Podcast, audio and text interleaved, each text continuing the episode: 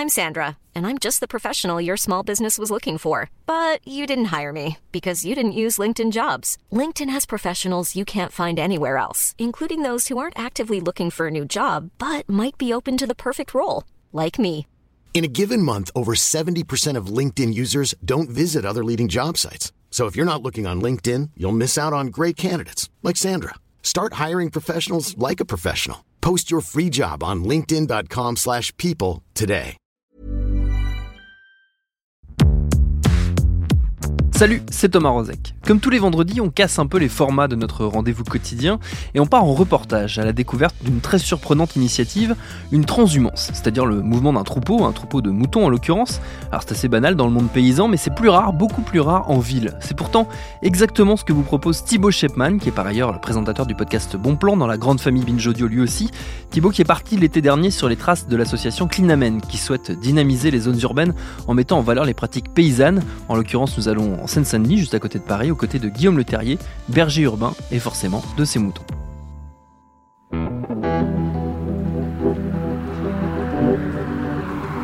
On est dimanche matin, il est bientôt 9h30, il fait beau, c'est le début du mois de juillet.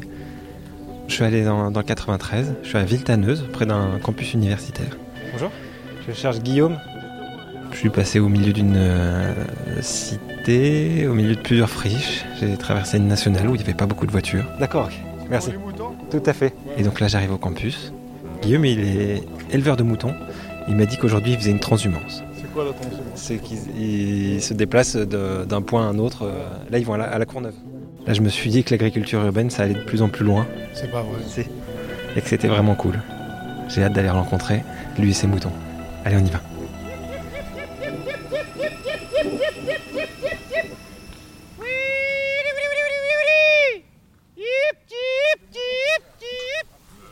Bonjour Guillaume. Oui, oui, c'est ça. Et moi je suis Thibaut. Enchanté. Guillaume avec son, son bâton de berger. Ils veulent pas partir. hein. Ils sont tous là, on en a 50 qui arrivent avec les petits, les mères, mais en fait euh, ils étaient dans un champ qui était déjà bien brouté. Du coup, euh, la première demi-heure, c'est toujours un peu compliqué pour qu'ils suivent. Il faut d'abord les nourrir bien pour qu'après ils acceptent de suivre. Et ensuite, on, peut aller euh, sur place et les diriger plus facilement. Là on, voit tout ça sur le campus de Villetaneuse euh, en Seine-Saint-Denis. Ouais, là c'est le campus de Villetaneuse en Seine-Saint-Denis qui lui euh, parié sur euh, dès le départ il y a 5 ans, là où personne n'y croyait parce qu'aujourd'hui on est en plein boom dans l'agriculture urbaine quoi.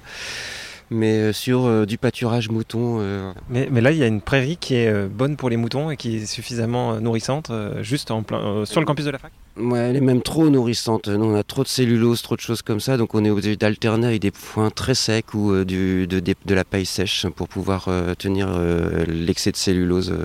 Donc on a largement de quoi tenir. On a une prairie qui est hyper diversifiée. C'est une vraie chance en fait. On a dans la ville aussi bien des pollutions énormes et des prairies comme ça qui sont générées, qui vont pouvoir euh, accueillir euh, un lot de troupeaux beaucoup plus important que sur une prairie sèche classique ou une prairie classique.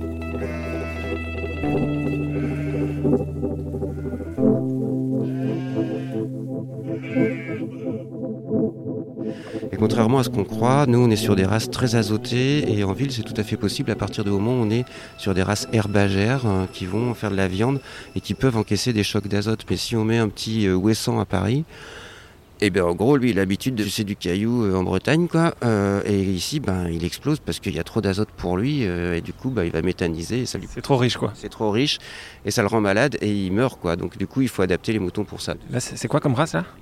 Là, nous, on est sur du bleu du Maine, de l'île de France et de, du Texel. Mais euh, notre veto bio euh, nous dit qu'en gros, euh, ça serait bien de passer directement à des races anglaises parce que c'est tellement riche ce qu'on a que même le Maine-et-Loire est plus pauvre que la prairie francilienne. On est sur les terrains les plus riches de France, hein, que ce soit à côté, hein, on tire les meilleurs quintaux à l'hectare en termes de blé, etc. Et, et aujourd'hui, on bétonise ça, donc bon, c'est un peu dommage. C'est le départ, c'est le plus dur, mais c'est bon, c'est parti. On est parti.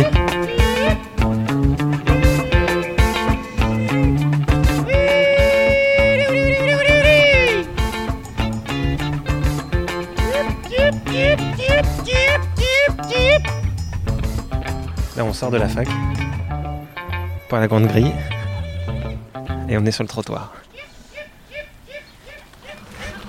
Il y a une enfant qui regarde à la fenêtre, qui a l'air ravie.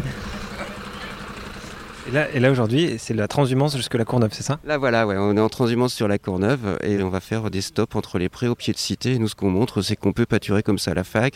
On va pâturer aussi avec des bailleurs sociaux. Et d'un seul coup, ben, euh, au-delà de, de- de- de- du pâturage, de la production de viande, c'est aussi tout l'impact que ça va donner.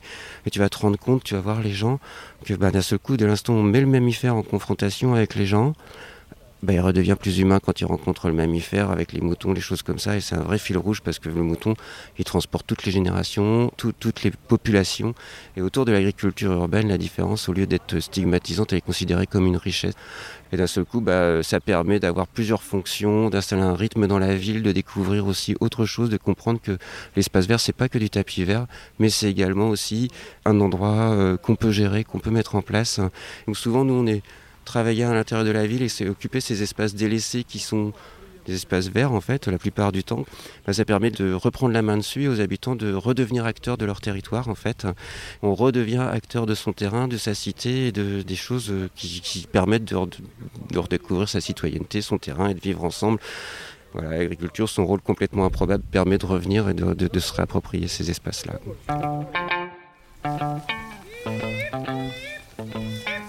C'est Guillaume au loin qui les appelle. Sauf que c'est là qu'on se rend compte qu'il y a plein de choses à brouter en ville. Dès qu'il y a un petit carré d'herbe, il s'arrête et il mange. Toi, c'est ton histoire à toi aussi? Est-ce que le mouton, ça t'a rendu euh, plus humain? Moi, j'étais acteur social en fait au départ, euh, développeur territorial en économie sociale et solidaire. Je faisais des projets sociaux, choses comme ça pour animer les pieds de cité. Et euh, quand on est arrivé avec euh, la ferme du bonheur à l'époque, qui était un des pionniers là-dessus à mettre ça en place, donc il y avait des troupeaux de moutons qui se déplaçaient sur place. En gros, euh, ils déplaçaient des moutons, des chèvres, des animaux, faisaient ça en décor de spectacle. Et là, c'était hyper évocateur et ça marchait hyper bien. Et très vite, bah, moi, la révélation, c'était dire, mais oui, on peut faire du vivre ensemble, euh, permettre aux gens de se rencontrer. Grâce à ça, sur des, on arrive à toucher toutes les populations d'un seul coup. La différence sociale, culturelle, elle se met en place. Et dès que les gens qui se mettent à transpirer ensemble ou à voir les animaux, eh ben, euh, il y a un moment où il y a un truc, il y a une histoire qui se fait, une forme de catharsis. Et du coup, bah, la rencontre à l'autre, les représentations qu'on a, elles disparaissent, elles s'étalent d'un seul coup. Et euh, c'était vraiment flagrant par rapport à ce qu'on pouvait trouver comme projet culturel ou autre, quoi, finalement. Et donc tu t'es dit que pour faire du social, le mieux c'était de travailler avec des animaux. À l'intérieur de la ville, il y avait vraiment euh, un, côté qui était sympa sur comment réapproprier, permettre aux gens de se réapproprier l'espace urbain, de travailler l'espace urbain, de rendre une ville plus sympathique. Les animaux, c'était vraiment le point le plus facile. Puis après, ben, en termes d'aménagement de la ville, c'est aussi plus évocateur, ça devient plus sympathique. Mais moi, euh, le, point fondamental, oui, c'était euh, voir comment l'animal devenait un vecteur de lien social. Et puis l'agriculture aussi à plus long terme d'un seul coup. Quoi. Donc voilà. Donc là, ce qu'on entend, c'est les pas des moutons sur le bitume. Et toi, t'avais déjà une histoire avec les animaux ou tu les as découverts euh, comme ça? Non, moi j'ai vécu à la campagne, mais euh, je suis pas fils de paysan, rien du tout. Quoi. Euh, mes collègues sont complètement euh, citadins, associés ou autres. Et donc du coup, nous on a appris sur le tas aussi. C'est aussi le fait de pas forcément connaître ou avoir été formé qui nous a permis aussi les rencontres avec les gens. Parce qu'ici, il y a quasiment 200 nationalités différentes qui disent euh, ben nous on faisait comme ça, etc. Et en ville, les gens très vite ils vont transmettre ce savoir, de, les savoir-faire. euh, Très vite, on a un transfert de patrimoine qui arrive, ou de culture, de techniques qui se font en l'espace de quoi 20 minutes de parole, euh, ça va super vite. Là, on est devant l'é- l'église euh, de Pierrefitte, c'est ça? Voilà, euh, et du coup, euh, on est en pleine sortie et les gens sont à fond, quoi. Les gens, ils hallucinent, c'est trop bien. Nous, on est blasés, on a tellement l'habitude de ça qu'on fait plus gaffe. C'est pas vrai, tu dis ça, mais t'es- t'as un grand sourire. Ah bah oui, oui, oui, oui, c'est, le côté un peu, euh, comment on va dire, les petites pastilles roses, là, antidépressives. Bah, ça, c'est le mouton. euh, par exemple, je t'ai entendu faire euh, appeler les, les moutons, tout simplement. Ouais. Je t'ai entendu faire le, le cri. Tu l'as appris comment euh, Toi qui n'as pas ce- cette culture-là? Ben là, en gros, il y a.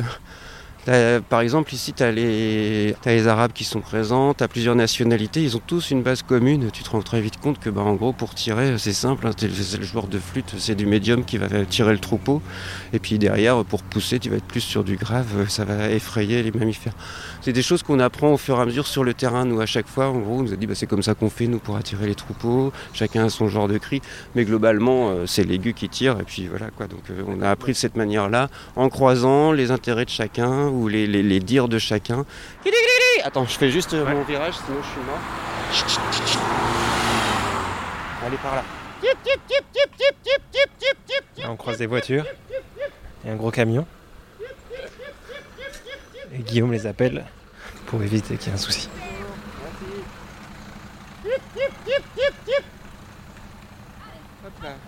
La, dame vient, de te dire que c'était super de devoir passer avec les moutons. Ouais, bah ça on a souvent nous, c'est ça qui est assez rigolo, c'est que le mouton il a le capital sympathie assez pratique quoi. Et du coup, euh, des matins tu fais la gueule, t'en as ras le bol, tu veux pas y aller, c'est un peu chiant quoi. Et puis en fait les gens ils ont la gouache très très vite, ils trouvent ça super drôle, ils ont le sourire. Bon bah 20 minutes c'est bon, t'as retrouvé la gouache, t'es reparti. Et il y a un côté comme ça où euh, c'est assez bizarre en fait ces histoires de moutons parce que nous ça fait 5 ans qu'on est sur place mais c'est très fugace donc on les voit tout le temps, tu les suis, tu as l'impression que ça prend son temps. Mais pour les gens qui sont à côté, c'est un peu comme le Tour de France, tu, tu le vois passer et puis hop, ça dure à peine 5 secondes. Et le fait qu'on y soit depuis 5-7 ans là sur, sur pleine commune, ben, euh, il y a des gens, ils n'ont pas encore vu. Donc euh, les moutons, ils développent une légende urbaine. C'est un peu où est Charlie, quoi. Et du coup, on cherche le mouton dans tous les coins, etc. Il y a une rumeur. Il y a des gens qui disent encore, ouais, mais en gros, euh, je l'ai pas vu. Et ils sont cousins, c'est la première fois que je les vois au bout de 5 ans. Donc cette rumeur se répand. On est loin de la Courneuve là? Non, non, là on arrive dans 20 minutes, on est sur la Courneuve, mais on va faire une petite pause ici pour qu'ils mangent, et ensuite on va repartir. Donc là, on est à Pierrefitte. On est au bord d'un city stade où il y a des gens qui vont faire du sport et qui mettent de la musique. C'est ça. Donc toi, tu es bénévole aussi? On est bénévole, ouais. Après, on a voulu en vivre. C'est ça qui était le souci. Donc du coup, on a créé euh, une coopérative qui, une fois que c'est viable économiquement, loue euh, le matériel agricole, les moutons à Clinamène et permet de vendre à des patrons euh, ou à des, clients d'autres prestations qui nous permet d'en vivre un petit peu, quoi. La prestation, c'est de venir tondre alors ça peut être de la tonte, ça peut être du jardinage, ça peut être euh, des animations, euh, différentes choses comme ça. Donc là, ils sont à fond euh, dans la luzerne, le pissenlit, le plantain et, et le trèfle. Que plutôt sympathique pour eux quand même. Il y a un carré dans la ville comme ça, au milieu du, béton qui fait un spot. C'est juste un carré qui a été oublié quand on a mis du bitume là et en fait ça devient un spot pour le mouton. Voilà, c'est ça. Et ça suffit pour faire un saut de puce pour rejoindre un espace vert beaucoup plus grand, euh, plus, euh, qui permet de leur tirer ailleurs. Et hop, on revoit. Je prends une petite photo.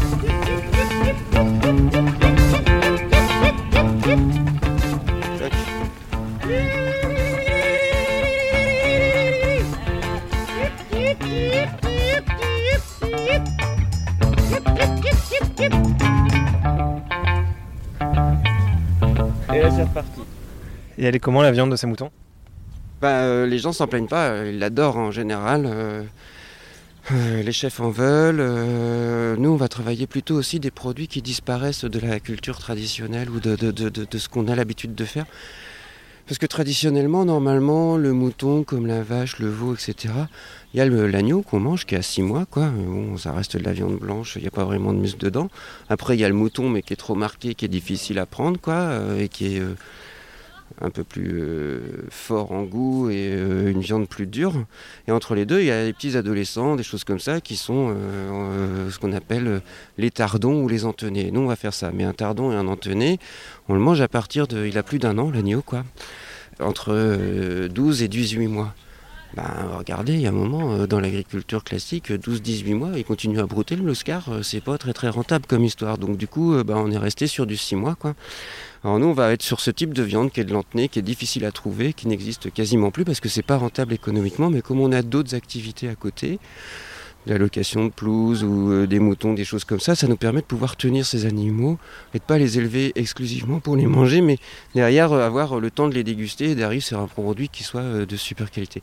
Donc derrière, bah, on a de plus en plus de restaurateurs plus ou moins étoilés ou très étoilés qui disent moi quand vous en avez j'en veux parce que ce produit est d'exception et donc du coup je veux en avoir donc comment on peut l'avoir? Et puis j'imagine que pour un éleveur quand tu as passé autant de temps avec un animal tu as un lien très particulier quoi ben, c'est un peu comme dans une classe, si tu veux, tu as l'enseignant, tu as le, un tiers, euh, le premier tiers dont tu vas te souvenir, qui est plutôt bon, excellent, le deuxième tiers dont tu vas te souvenir aussi, qui t'a bien emmerdé. quoi. Généralement, celui-là, c'est celui qui va à l'abattoir quand tu es éleveur. Et puis après, tu as un espèce de tiers au milieu, là, qui a un espèce de ventre mou, qui est non identifié. quoi.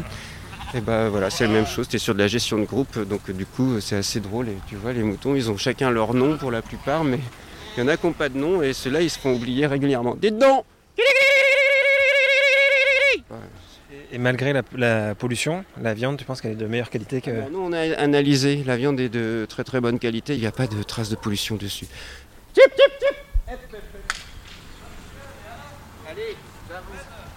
Là, on arrive à Stein. On traverse au passage clouté, on attend le, le feu vert en fait. Donc, du coup, les moutons sont cool là, ils sont en train de pâturer en attendant.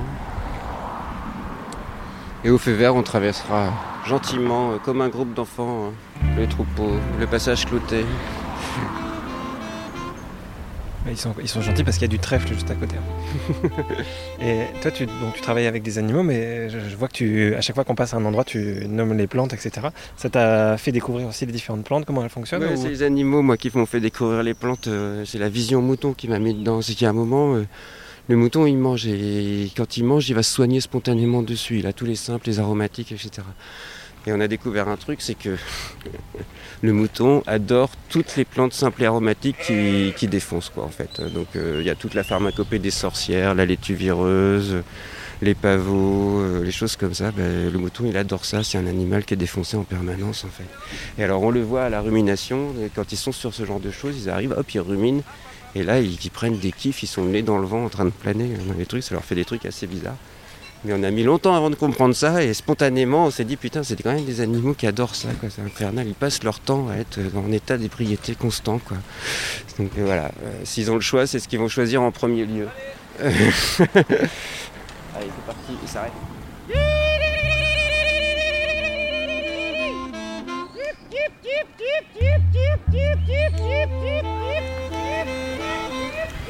Donc là on est entre Saint-Denis et Stein les voitures attendent, euh, même si maintenant ça y est, le feu est repassé au rouge, mais les voitures attendent. Elles laissent passer les moutons. C'est laborieux, ils sont commencés à être fatigués là. Hein. Il y a beaucoup de soleil. Hein, du coup, c'est plus dur. Ah, il est où le grand-père? Il en manquait deux là. Et c'est parti. On va finir le boulot. Parce là, c'est les, bergers ont faim. Euh, s'arrêter et ils sont tout à fait en état de suivre. On les amène au parc de la Courneuve. Donc là, on est sur des cités floréales. Euh, c'est, euh, je sais pas, il doit y avoir 4, 5, 6 000 logements qui sont là-dedans. On tourne assez voir. Et, du coup, bah, pareil, on passe régulièrement en pied de cité, euh, justement, sur place pour faire un peu d'agrément. PCH, c'est le nom du bailleur, c'est ça? Ouais, pleine commune habitat. Quoi, Donc vous avez fait un partenariat avec eux pour revenir en pied d'immeuble, les, moutons viennent pâturer, c'est ça? Voilà, nous en gros on a le partenariat avec le parc euh, et euh, le bailleur PCH il travaille avec Berger Urbain, Berger Urbain loue les moutons et ça nous permet nous d'être euh, salariés. Donc c'est un contrat avec eux. Mais aujourd'hui on a très peu de moutons, il faudrait qu'on ait environ beaucoup plus de moutons pour que le système soit viable pour qu'il n'amène. Donc c'est ce qu'on commence à réfléchir aussi, à voir comment on pourrait prendre plus de terrain, faire plus de partenariats ou d'échanges de services pour dire en fait finalement peut-être ça vaut le coup euh, de devenir euh, et des producteurs de viande et en même temps euh, de dire aux, bailleurs mais en gros aujourd'hui la gestion elle vous coûte de l'argent Et faire le mouton, en gros, ça fait plus de fonctions. C'est pas moins cher en fait de gérer avec du mouton qu'avec une tondeuse. Déjà, il y a moins de nuisances, il y a plusieurs fonctions avec la mouton, on a expliqué ça tout à l'heure. Du social, de l'environnemental, euh, rassuré, enfin en gros tu fais un peu le garde champêtre avec un troupeau quoi. là-dessus, on est en pleine réflexion. Là, on est rentré dans le parc, on est arrivé au parc de la Courneuve. Donc là, on rentre à la bergerie direct. Mais là, ils vont direct chercher de l'eau. Ils ont soif. Ils ont soif. Ah oui, il y a un point d'eau là-bas, d'accord. Alors, on essaye de négocier aussi pour avoir une gestion avec les gestionnaires d'espaces verts comme ça ou de grands espaces. Pour dire, ben, en gros, on s'en fout que l'herbe elle soit à 5 cm ou à 12 cm, c'est pareil, il y a à manger pour les moutons. Tout le monde est plus content, ça évite d'avoir aussi des prairies euh, rousses euh, dégueulasses. Quoi. Que les moutons, ils mangent au- au-dessus de 5 cm, c'est ça? Ouais, ouais, ouais, bah, surtout là en plein été, quoi. euh, ils peuvent manger en dessous, mais après ils vont se parasiter, c'est un peu ennuyant s'ils reviennent régulièrement dessus. Il n'y a pas grand chose à bouffer, c'est extrêmement vert, c'est toujours des jeunes pousses, donc ça fait beaucoup de cellulose, ça crée des déséquilibres. Si on était à 12 cm, bah, ça marcherait beaucoup mieux, les prairies se porteraient mieux aussi, et ça n'empêche pas les usages. Quoi. Le problème aujourd'hui, c'est que on a euh, des gens qui gèrent de l'espace vert comme ça et de la pelouse, euh, comme on gère un parterre de fleurs avec des pensées. Quoi. Et quand ils passent la tondeuse, ils gèrent pas une ressource, ils font le ménage. Donc euh, il y a un moment, bah, si on traite l'herbe comme de la poussière, ça va pas marcher. Quoi. Donc faut trouver autre chose. Et c'est un peu euh, ce changement de pratique qui est difficile à mettre en place. Quoi. À un moment, euh, le tiers paysage, la mise en place, travailler aussi avec le sauvage, c'est pas la peine de travailler avec des de dire qu'il y a des mauvaises herbes. Si elles sont là, c'est qu'il faut rentrer dans ce mode de développement, donner le- la place à la nature de se recomposer pour reprendre la place sur place. Mais il faut former les gens pour ça. Ils ont tellement été formés auparavant à travailler avec euh, des choses où on faisait confiance au progrès, à la technologie. On est presque arrivé, mais ils se calent sous un arbre et ils se Ah mettent bah à l'ombre. ouais, ouais, là c'est. euh, Mais après là c'est bon, on n'a plus que de l'ombre, donc on va revenir par avancer. Mais progressivement on avance, on voit là de la gestion différenciée aussi qui se met en place, donc du coup les choses se font beaucoup mieux. Il faut pas. Enfin, les changements de pratique ça se fait pas en une seule journée, ou alors c'est qu'il y a une grosse dictature. Donc c'est plutôt rassurant qu'on prenne le temps de cette transition. Même si on ne devrait pas attendre, mais. Le fait qu'il y ait des gens comme toi qui arrivent avec un troupeau de moutons, euh, ça, ça secoue aussi un petit peu tout le monde. quoi. C'est pas tout doux, ça, ça fait un choc. Euh, ouais, ça fait un choc. euh, c'est plutôt un caractère évocateur qui marche assez bien en fait. Euh, on devait- avant, on était 3-4 fous. Aujourd'hui, en a de plus en plus. Il y a des effets de mode, donc c'est plutôt rassurant de voir qu'il y a de la place encore et que c'est plutôt bien vu quoi.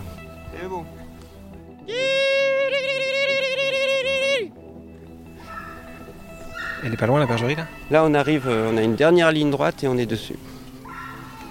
Moi je vais profiter de cette note optimiste et le fait d'arriver presque à la maison pour te remercier euh, pour Bah, cette balade. C'était vraiment chouette. Avec plaisir. On a, on a évoqué plein de sujets, euh, super cool. Bonne continuation à toi. Bah, merci, toi aussi. À bientôt. Je vais laisser Guillaume raccompagner les moutons jusqu'à la bergerie.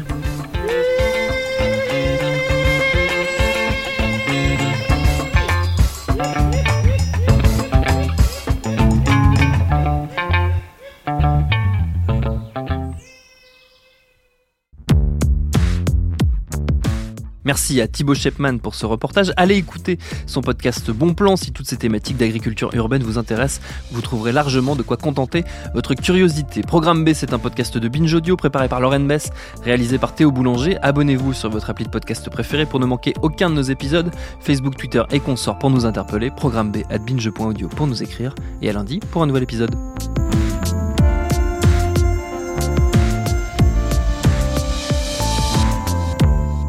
Binge.